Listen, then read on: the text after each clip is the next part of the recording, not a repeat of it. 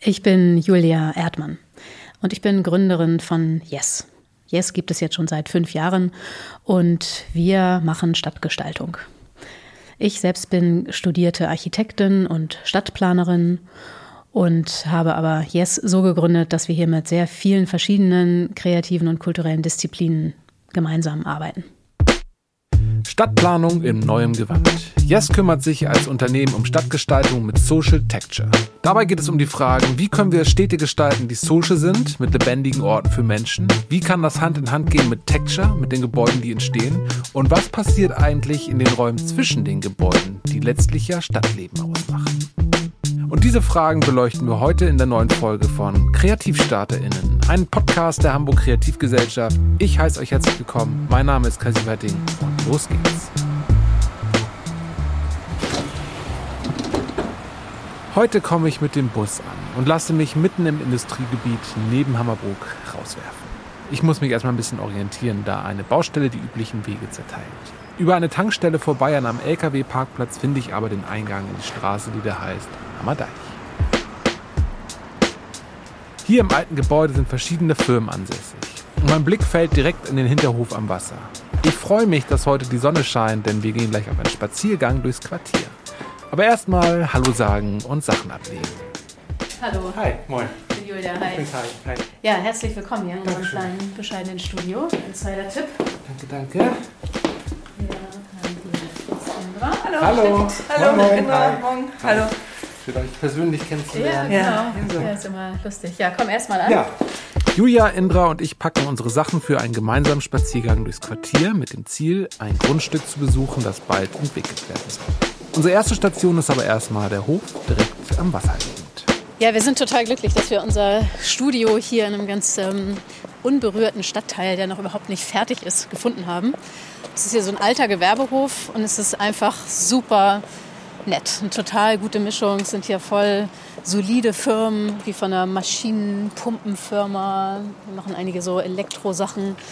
Dann gibt es aber auch einige Fotografen und Filmproduktionen. Also es ist alles so Produktion im weitesten Sinne, aber eben aus ganz verschiedenen Zeiten und verschiedenen, ähm, ja, verschiedenen Branchen. Angekommen am Wasser ordnet Julia erstmal ein, wo wir eigentlich sind.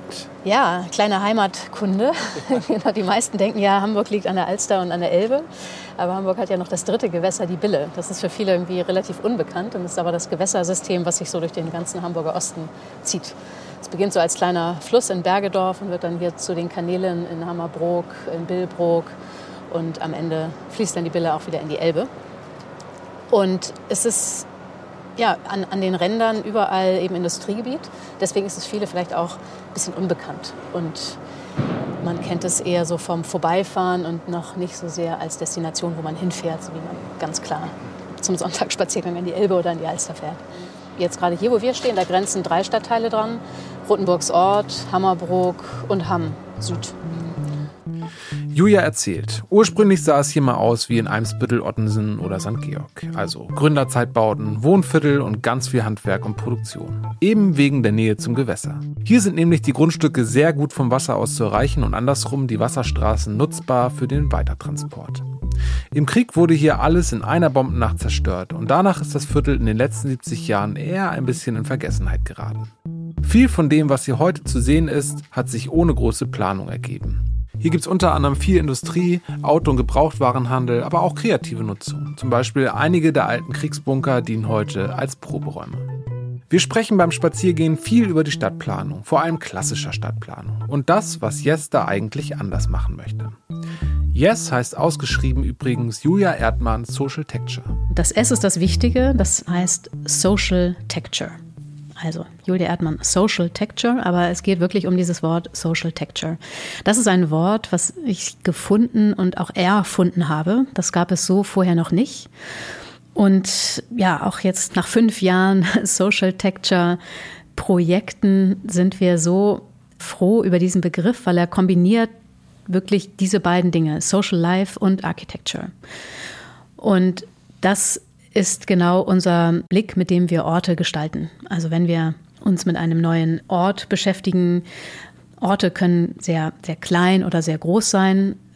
wir haben im Moment Projekte, da geht es manchmal um irgendwie nur ein Grundstück, wo ein neues Gebäude gebaut werden soll, oder es geht um ein Konglomerat aus mehreren Gebäuden, was so wie ein kleines Quartier schon ist. Oder es geht mal um eine ganze Straße um, oder um einen Stadtteil oder sogar auch um eine ganze Stadt, also auch eine strategische Entwicklung einer, einer Stadt. Der Maßstab ist unterschiedlich groß, aber es geht immer um einen Ort. Und da ist eben unser Social Texture Blick. Da kommen wir eben von beiden Seiten. Wir betrachten das kulturelle Leben, also das Social Life am Ort, analysieren das und entwickeln dafür Strategien und das Texture, also das, was gebaut ist, die gebauten Strukturen. Also das Spannende ist da, wo die Wechselwirkungen von, von beiden sind und wo Kultur oder das, das Leben an einem Ort Räume braucht und umgekehrt, wo Räume gebaut werden und dann es belebt wird. Das ist so wie die Kombination aus Hardware und Software.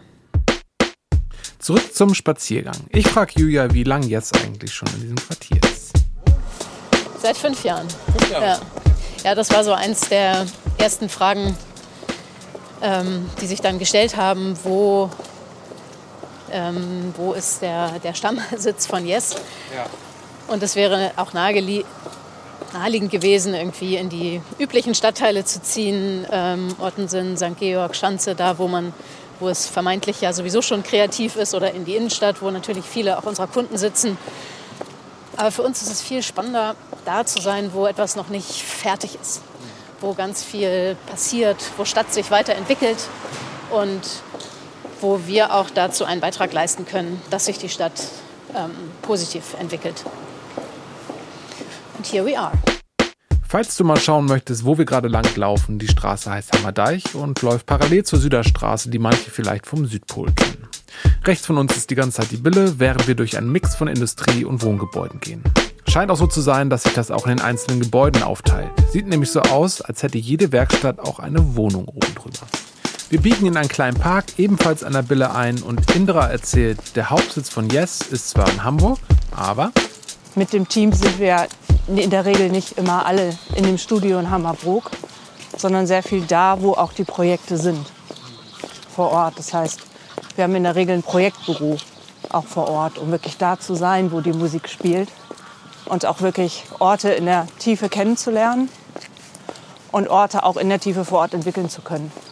Das Gute ist, dass das meiste, was wir brauchen, tatsächlich ähm, in ja, eigentlich nur unser Laptop und Telefon ist und Skizzenrolle, Notizbuch und Papier ja, und Stift. So, und das passt eigentlich alles bequem in eine Handtasche oder in einen Rucksack. Und insofern sind wir auch so mobil und können dann auch sehr leicht äh, unsere Zelte aufschlagen am Ort des Geschehens. Rechts neben uns Parkwiese, Bäume und Bille, links von uns nun etwas neuere Wohnbebauung. Und wer gut aufgepasst hat, über uns die Gänse.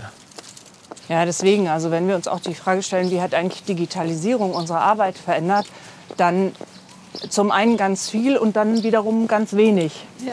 Weil wir auch vorher schon sehr viel ja, digital gearbeitet haben, an sehr vielen unterschiedlichen Orten waren. Nicht alle in Hamburg sind. Ich bin ja selber zum Beispiel auch in Berlin. Und wir natürlich viel remote jetzt gearbeitet haben, aber nichts ersetzt ja letztendlich das Vor-Ort-Sein.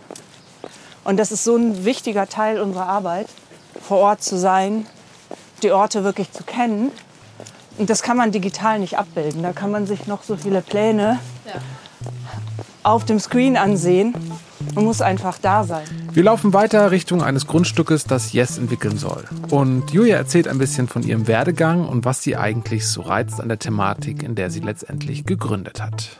Ja, was mich schon immer fasziniert hat, auch schon als, als ich Kind war und, und speziell als ich Jugendliche war, ist ähm, Stadt generell und Orte, wie Orte und Menschen eigentlich zusammenkommen, wie wir uns alle so verhalten in bestimmten Stadtteilen und das aktiv mitzugestalten, das hat mich schon immer fasziniert. Und ich habe auch immer einen großen Bedarf gesehen. Ich habe mich als Kind und Jugendliche auch oft gewundert, wenn irgendwo was Neues gebaut wurde und danach das eigentlich eher eine Verschlechterung war für das ganze, für das ganze Umfeld. Und gleichermaßen habe ich auch Sachen erlebt, wo ich dachte, boah, das hat so einen positiven Beitrag gehabt, dass hier jetzt etwas Neues gebaut wurde. Und ich hatte gemerkt, dass einfach alles, was uns umgibt, was gebaut ist, also gebaute Umwelt, die Stadt, einen enormen Einfluss darauf hat, wie wir leben, wie wir uns verhalten, wie wir uns fühlen. Und da das aktiv mitzugestalten, hat mich fasziniert. Deswegen habe ich Architektur und Stadtplanung studiert. Und ich habe ziemlich direkt nach dem Studium dann ähm, auch angefangen zu arbeiten als Architektin. 15 Jahre lang war ich in verschiedenen Büros, noch während des Studiums bei Boterichter Teherani. Und dann war ich ähm, zwölf Jahre lang auch mit Partnerin bei dem Büro Stephen Williams Associates aus Hamburg. Und wir haben sehr, sehr viele unterschiedliche Orte mitgeprägt. Und es waren sowohl Restaurants, Hotels, Büros, Wohnungen, eigentlich alles, was so das Leben in der Stadt ähm, ausmacht. Aus jedem Bereich hatten wir wirklich Projekte. Und das war einfach total schön, da einfach sehr, sehr viel mitzugestalten. Und dann, je mehr ich auch Einblick bekommen habe in die Verwaltungsstrukturen, in die politischen Strukturen und auch in die Strukturen, wie generell Stadt entsteht, desto mehr Lücken habe ich auch gesehen. Und das ist auch gerade in Zukunft immer schwieriger wird, gute Orte zu entwickeln. Alles wird irgendwie viel komplexer, es hängen Dinge echt miteinander zusammen und man kann nicht einfach nur ähm, irgendwo Gebäude hinbauen. Dann ist noch nicht automatisch ein, eine gute Nachbarschaft oder ein gutes, gutes Stadtteilleben kommt dann in Gang, nur weil man irgendwo viel hinbaut. Und da gibt es doch durchaus ähm, viel Lücken. Und um Orte und Stadt zu gestalten aus einer ganzheitlichen Perspektive heraus, habe ich dann Yes gegründet. Denn auch als Architektin, wenn man als Architektin unterwegs ist, dann wird man relativ spät beauftragt und eben erst dann, wenn wirklich auch Architekten im Projekt gebraucht werden. Aber sehr viele strategische Entscheidungen, wohin sich ein gewisser Ort oder ein Quartier entwickeln soll, die werden dann schon längst vorher getroffen. Und da habe ich gesehen, dass es da wirklich eine auch ähm, ja noch viel Raum, viel Luft nach oben gibt. Und vor allem, was dort fehlt, ist so ein ganzheitlicher Blick auf das zukünftige Leben an dem Ort. Ja, erleben wir auch immer wieder, wenn wir so uns generell mit Stadtentwicklung beschäftigen, hat man ja oft das Gefühl, auch wenn man jetzt sich so mit Leuten unterhält, die eben nicht vom Fach sind, viele haben den Eindruck, dass Dinge irgendwo hingeklotzt werden, die vielleicht gar nicht hinpassen und dass etwas einfach sehr ja, abstrakt irgendwo geplant wird. Shoppingcenter zum Beispiel, dann wird es einfach irgendwo hingestellt. Und auf den Ort, dem Ort eigentlich so aufoktroyiert. Und da ist unser Ansatz einfach genau, genau das Gegenteil. Weil wir müssen auch ehrlich sagen, alle unsere Ideen, die kommen eigentlich immer aus dem Vorortsein. Also sowohl die räumlichen Ideen, was kann man auch tatsächlich machen, wenn es darum geht, Gebäude umzubauen oder wenn es darum geht, neue Gebäude irgendwo hinzuzufügen oder ähm, komplett was, was Neues zu erschaffen auf einem freien Grundstück. Dass die Ideen, die kommen auch immer aus dem Kontext oder immer aus der Umgebung, immer aus dem, was wir, was wir auch vorfinden. Und vor allem aber das, was den Ort dann ausmacht, sind ja immer die Menschen und das, was passiert, die Kultur des Ortes. Und auch die Ideen dafür, die kann man gar nicht am Schreibtisch generieren oder nur im Wechselspiel aus Schreibtischarbeit und Vorortarbeit. Ja, und vor Ort Arbeit heißt letztendlich ja auch immer Gespräche. Mhm. Also einfach reden mit den Menschen, die irgendwo sind. Menschen, die an einem Ort sind, die in der Nachbarschaft sind, diese Orte ausmachen. Das wird ja auch oft vergessen. Bei aller Planung ne, und bei allem äh, Arbeiten mit Plänen, was wir ja auch sehr viel tun, sind es, wie Julia sagt, immer Menschen, mit denen man einfach auch ins Gespräch kommen kann und wo man dann so viel erfährt, so viele Geschichten ja. erfährt, so viel über die Historie eines Ortes erfährt. Und da kann man sich viel anlesen, aber viel anschaulicher, viel lebendiger und viel verständlicher wird es ja, wenn man mit Menschen spricht. Und das ist ein wichtiger Teil unserer Arbeit. Ja, total. Denn es geht ja immer um hm, auch Nachbarschaften und um das soziale Gefüge eines Ortes. Zum Beispiel durch die Methode der Co-Kreation. Ja, so begreifen wir auch Co-Kreation. Also die Co-Kreation gibt es einerseits natürlich so intern unter uns. Das ist auch ja schon eine Co-Kreation, weil wir aus verschiedenen Berufen auf die gleiche Sache, auf den Ort blicken. Ähm, Co-Kreation heißt bei uns aber auch Co-Kreation mit, mit den Leuten vor Ort. Also einfach mit denen, die eigentlich ja auch Experten dieser Nachbarschaft und Umgebung sind und ganz viel Alltagsexpertise haben. Und das sind oft eigentlich die Sachen, die so zwischen den Zeilen findet das eigentlich alles statt. Und insofern kann man, ich, sagen, wir haben sehr feine Antennen und Empfänger. Julia gründet also vor fünf Jahren jetzt, aber nie mit der Idee, eine One-Woman-Show daraus zu machen, wie sie sagt. Und so habe ich von Anfang an ähm, eigentlich einen ja, ein, ein Team um mich herum aufgebaut, wo es gar nicht so wichtig war, dass alle irgendwie Vollzeit angestellt sind oder so, sondern dass es, es ging vor allem darum, bestimmte Expertisen und auch verschiedene Perspektiven zusammenzubringen.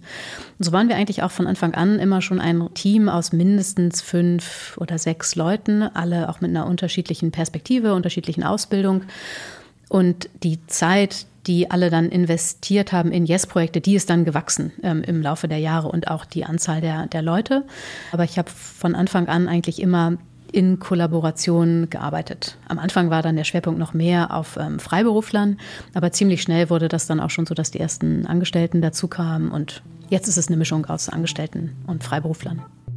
Sie erzählt, dass sie neben ihrer Rolle als Gründerin und damit einhergehend die Aufgaben, eine Firma und ein Team aufzubauen, auch noch viel an der Front ist und sehr intensiv bei Projekten mitwirkt. Aber auch einer weiteren Aufgabe hat Julia sich verschrieben.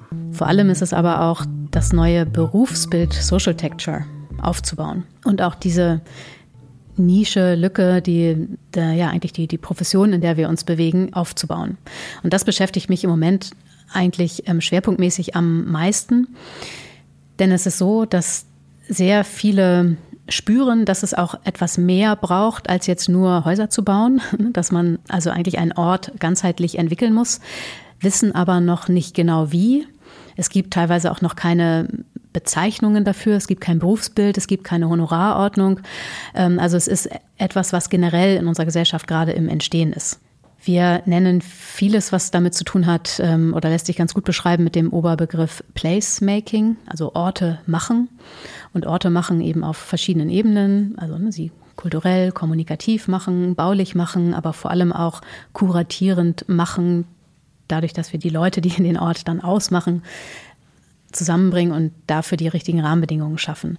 Und das sind insgesamt so, es ist so, so ein, ein neue, eine neue Aufgabe eigentlich, die jetzt in der Welt ist, dass im Moment meine Hauptaufgabe ist einerseits die, überhaupt erstmal klar zu kriegen und auch klar zu benennen mit den richtigen Begriffen, dafür zu sorgen, dass auch, dass wir auf einer Linie sind mit dem, was unsere Auftraggeber oder die, die Orte, um die es geht, sich vorstellen, was wir dann auch da als Yes beitragen können und auch abzugrenzen, wo ist da die Schnittstelle zu anderen Professionen, wo ist die Schnittstelle zur Architektur, wo ist die Schnittstelle zu, ja, zu, zur Vermarktung. Also es sind ganz viele wo verschiedene kreative Berufe ja durchaus mit reinfallen. Insofern betreibe ich da sehr viel Lobbyarbeit für Social Texture. Wir erreichen das Ziel. Abgehend von einer Straße geht es runter zum Kanal. Wir stehen auf einer Wiese zwischen Böschung und Bäumen und haben einen guten Blick auf einen kleinen Bootsanleger. Gegenüber auf der anderen Wasserseite sind Kleingärtenvereine und Ruderclubs verortet. Genau, und da haben wir jetzt auch so eben einen Auftrag ähm, von der Stadt, eine Studie zu machen und zu untersuchen, welche Stadtteilangebote, wo auch hier noch ergänzt werden können. Und dafür gucken wir genau, was so die auch schon in bestimmten Vereinen, die hier sind, wie die funktionieren, was sie für Mitglieder haben, was sie für Themen haben, was dann da auch noch fehlt und auch was auch räumlich fehlt. Ne? Welche Orte es gibt. Einen Platz, es gibt einen grünen kleinen Mini-Park und ansonsten gibt es mehr Orte, die noch auf der Wunschliste sind, die aber noch nicht aktuell vorhanden sind. Und wir schauen jetzt, wie kann man beides zusammenbringen, die Anforderungen und auch konkrete Grundstücke dafür zu untersuchen. Das hier ist eins davon. Ich frage Julia und Indra, wie schmal der Grad denn ist, als StadtgestalterInnen in ein Quartier zu kommen, um es zu entwickeln, wo Menschen schon lange leben. Besteht da die Gefahr der Gegenwehr der hier Lebenden? Ja, es kommt immer darauf an, ja, auf das Wie. Also ähm, wir sind ja gerade dafür da, dass wir die Rahmenbedingungen so entwerfen können, dass es sich eben gesund entwickelt und weiterentwickelt aus dem heraus, was eigentlich ähm, im, in der Kultur des Quartiers schon drinsteckt. Und ähm, insofern sind wir wie so, ähm, wie kann man das sagen, Gatekeeper, auch dafür, dass eben das, was eigentlich gar nicht passt zu dem Stadtteil und eben Ne, wenn dann auch Wörter wie Gentrifizierung und so weiter ins Spiel kommen, dass sowas eigentlich gar nicht erst passiert, sondern ähm, dass sich einfach der Ort einfach gesund aus sich heraus weiterentwickeln kann. Und ich glaube, also oder hatte jetzt den Eindruck, allen ist, mit denen wir hier gesprochen haben oder auch generell in den anderen Orten, in den anderen Städten, um die wir uns kümmern, wird es ziemlich schnell klar, dass das unsere Haltung ist und dass wir insofern eher ähm, unter, unterstützen und dann oft auch eine Brücke bauen können zwischen den die zwar eine ganz tolle Arbeit vor Ort machen, ob das eine Vereinsarbeit ist oder was auch immer, die dann aber wiederum keine Kontakte haben in die Politik oder zur Investoren oder zu Planern oder so. Und wir sind dann sehr oft auch Brückenbauer oder Übersetzer, eigentlich so eine, eine Schnittstelle, die zwischen verschiedenen Welten dann vermitteln. Und, äh, aber vermitteln durch Ideen. Dadurch, dass wir dann sagen, so könnte es sein und das ist dann für alle anschaulich. Wie sehe denn der nächste Schritt bei diesem Projekt aus? Also bei Projekten ist dann einer der nächsten Schritte, der ansteht, dann die Co-Kreation zu erweitern. Und erstmal ein, eine Situation schaffen, wo wir mit den Auftraggebern, mit noch anderen Impulsgebern, entweder aus der Stadt oder aus bestimmten Initiativen, also jetzt in, in diesem Falle könnte ich mir gut vorstellen, dass wir ein paar Leute aus der Nachbarschaft einladen, also aus der Stadtteilinitiative, aus den Vereinen, vielleicht sogar aus der Schule. Oder es gibt dort auch ein paar Vertreter der Industrie, die dann für mehrere ansässige Unternehmen sprechen können, dass wir erstmal einen kleinen äh, Kreis und Tisch machen und überhaupt unsere Strategie und die Ansätze vorstellen und dann da wiederum die verschiedenen Perspektiven einfangen und dann das weiterentwickeln. Dann zu fragen, okay, was, was hieße das denn jetzt auch für, für jeden Einzelnen? Und gerade dann, wenn Leute am Tisch sitzen, die sich eigentlich vorher noch gar nicht kennen, aber zum Beispiel in der gleichen Straße irgendwie was machen, aber noch gar nichts voneinander wussten, da wird es immer total spannend. Und dann entsteht meistens ganz automatisch so, ah, da könnten wir doch das und das machen und hier ihr montags und wir sonntags und wir nutzen irgendwie den gleichen Raum und wir könnten uns auch abwechseln und wir haben dies, wir haben das. Das wäre jetzt in diesem Falle eine gute Möglichkeit, weil wir bei unserer Recherche zu diesem Projekt immer das Gefühl hatten, es gibt so viele, die da eigentlich Tür an Tür sind, aber sich mit Sicherheit überhaupt nicht kennen. Und wir sind dann eher die Ermöglicher, die, die es möglich machen, Leute mal an einen Tisch zu bringen. Und eine andere Co-Kreation, die ich mir auch hier echt gut vorstellen könnte, das haben wir auch schon ein paar Mal gemacht, ist, dass wir speziell Jugendliche und junge Erwachsene mit einbinden, die nämlich total frei sind, noch ganz frei von irgendwelchen Berufen, frei von irgendwelchen Branchen. Die sind noch ganz ähm, ja unbedarft in dem Sinne, was total gut ist, weil sie die Zukunft noch so total ideal sehen, wie sie ja eigentlich auch ist. Sie ist ja noch nicht gestaltet und und ja, mit, mit jungen Erwachsenen, mit Jugendlichen geht es tatsächlich sehr, sehr gut. Wenn die Vorbereitung muss entsprechend sein und auch Fragen richtig gestellt sein. Denn immer einfach nur zu fragen, ja, was, was wollt ihr denn, was könnt ihr euch vorstellen, das führt meistens zu nichts. Deswegen heißt für uns Co-Kreation auch immer erstmal Kreation. Also es bedeutet, dass wir eigentlich immer erstmal für uns sehr viele Insights sammeln, Dinge aufnehmen, auch einzelne Gespräche führen und daraus schon etwas machen, also dann eine Kreation und schon ein, wie eine, eine Grundlage, eine Strategie oder einen, einen Vorschlag, einen Entwurf entwickeln oder mehrere. Und wenn alle dann erstmal etwas sehen, ne, dass schon etwas zu Papier gebracht ist oder etwas, was formuliert ist, da können alle sehr, sehr leicht dran anknüpfen und das dann weiterspinnen und, und weiterentwickeln. Das haben wir erlebt, dass das immer sehr, sehr, sehr fruchtbar ist. Und ja, so könnte das hier in diesem Projekt äh, weitergehen. Einerseits eine Co-Kreation mit ähm, jungen Erwachsenen und dann eine Co-Kreation oder ein runder Tisch oder wie man es dann auch immer nennt, mit den wirklichen Machern des Ortes, also mit den Leuten, die eigentlich dort auch vor Ort sind, die den Ort bis jetzt für sich schon sozusagen gemacht haben, aber die jetzt eben, wenn sie zusammen sich tun, noch viel stärker den Ort gemeinsam machen können. Bei Social Texture kommen neben Stadtgestaltung und Architektur auch noch ganz andere Expertisen zutage, zum Beispiel Kommunikation oder Soziologie. Und langsam wird es Zeit für die Kreativstarter in Checkliste, die ich jetzt zücke und mit Indra durchgehen werde. Denn wie komme ich denn in diese Branche? Wie komme ich zu Yes? Fangen wir doch an mit der Frage Nummer eins. Wie groß ist das Yes-Team eigentlich? Wie seid ihr aufgestellt? Ja, bei Yes sind wir ein Team von immer so 10 bis 15 Leuten. Ein Teil davon ist festangestellt, das heißt sechs bis sieben Personen, die bei uns festangestellt sind und die gleiche Größe als freie Mitarbeitende. Unser Unternehmen funktioniert, das kann man auf unserer Webseite ja schon ganz schön sehen, eigentlich wie ein Gehirn. Das heißt, die Menschen sind alle miteinander vernetzt, stehen alle miteinander auch in einer Beziehung weil wir sehr interdisziplinär arbeiten. Das heißt, bei uns sind nicht ausschließlich Architektinnen und Stadtgestalter oder Stadtplanerinnen, so wie man vielleicht auf den ersten Blick denken könnte, sondern wir bezeichnen uns ganz bewusst als Stadtgestalterinnen. Das heißt, bei uns arbeiten in erster Linie Menschen. Das ist ganz wichtig. Und das sind Menschen, die alle gut zu uns passen und auf den unterschiedlichsten Wegen zu uns gefunden haben, weil sie eben am Ende des Tages so gut zu uns passen. Das sind Architektinnen, Stadtplanerinnen. Das sind Menschen, die sich hervorragend mit der Kultur von Orten auskennen, Soziologinnen. Es sind Menschen wie ich, die aus den Bereichen Kommunikation und oder Innovation kommen. Wir haben Menschen, die sich viel mit Technologie auseinandersetzen, also mit Themen wie Augmented Reality, Virtual Reality, die toll Modelle bauen können, äh, 3D-Visualisierungen machen können. Das vernetzt sich alles bei uns im Unternehmen und spielt zusammen wie so, ja, wie in einem großen Gehirn, wo auch immer viel passiert. Welchen Bedarf siehst du aktuell in der Branche? Also den Bedarf, würde ich sagen, gibt es überall. Vor allen Dingen in dem Bereich, in dem wir tätig sind, im Bereich Social Texture, gibt es natürlich insofern Bedarf, als dass wir hier ein vollkommen neues Berufsfeld für uns entwickeln. Das gibt es ja in der Form noch nicht. Wir bringen ja diese beiden Bereiche, Social und Texture, zusammen. Und was uns allen gemeinsam ist, also allen Menschen, die hier bei Yes arbeiten, ist, dass wir schon auch die Welt ein Stück verändern möchten. Das heißt, dass bei uns Menschen arbeiten, die einen zukunftsorientierten Blick auf Wirtschaft haben, auch auf das Thema Bauen, auf die Frage, wie wollen wir eigentlich leben, wie wollen wir in Zukunft in unseren Städten leben, wie wollen wir zusammenleben, wie wollen wir den großen Herausforderungen, vor denen unsere Welt und unsere Gesellschaft steht, begegnen.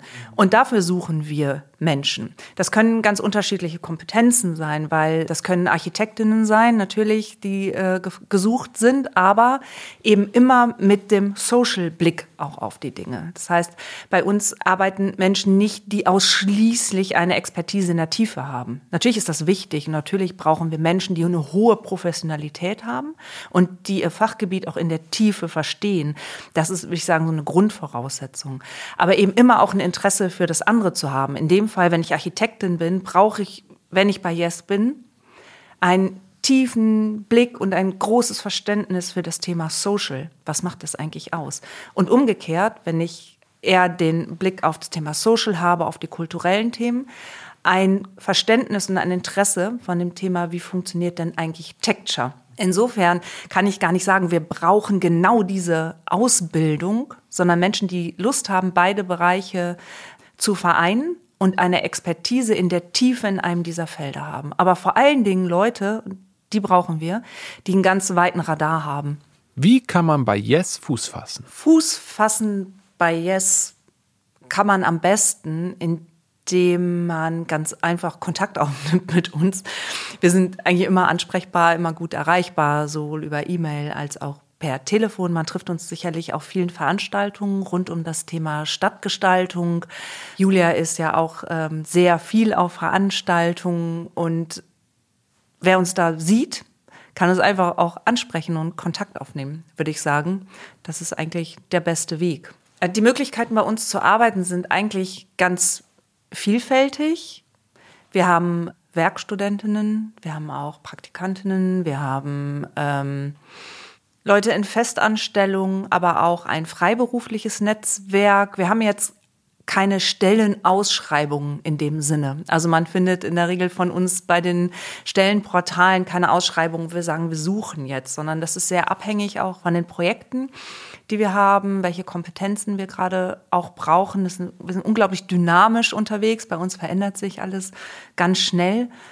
Daher ist es es immer wert, wenn Interesse besteht, für ein Unternehmen wie unseres zu arbeiten, sich einfach bei uns zu melden. Wir führen regelmäßig auch Gespräche.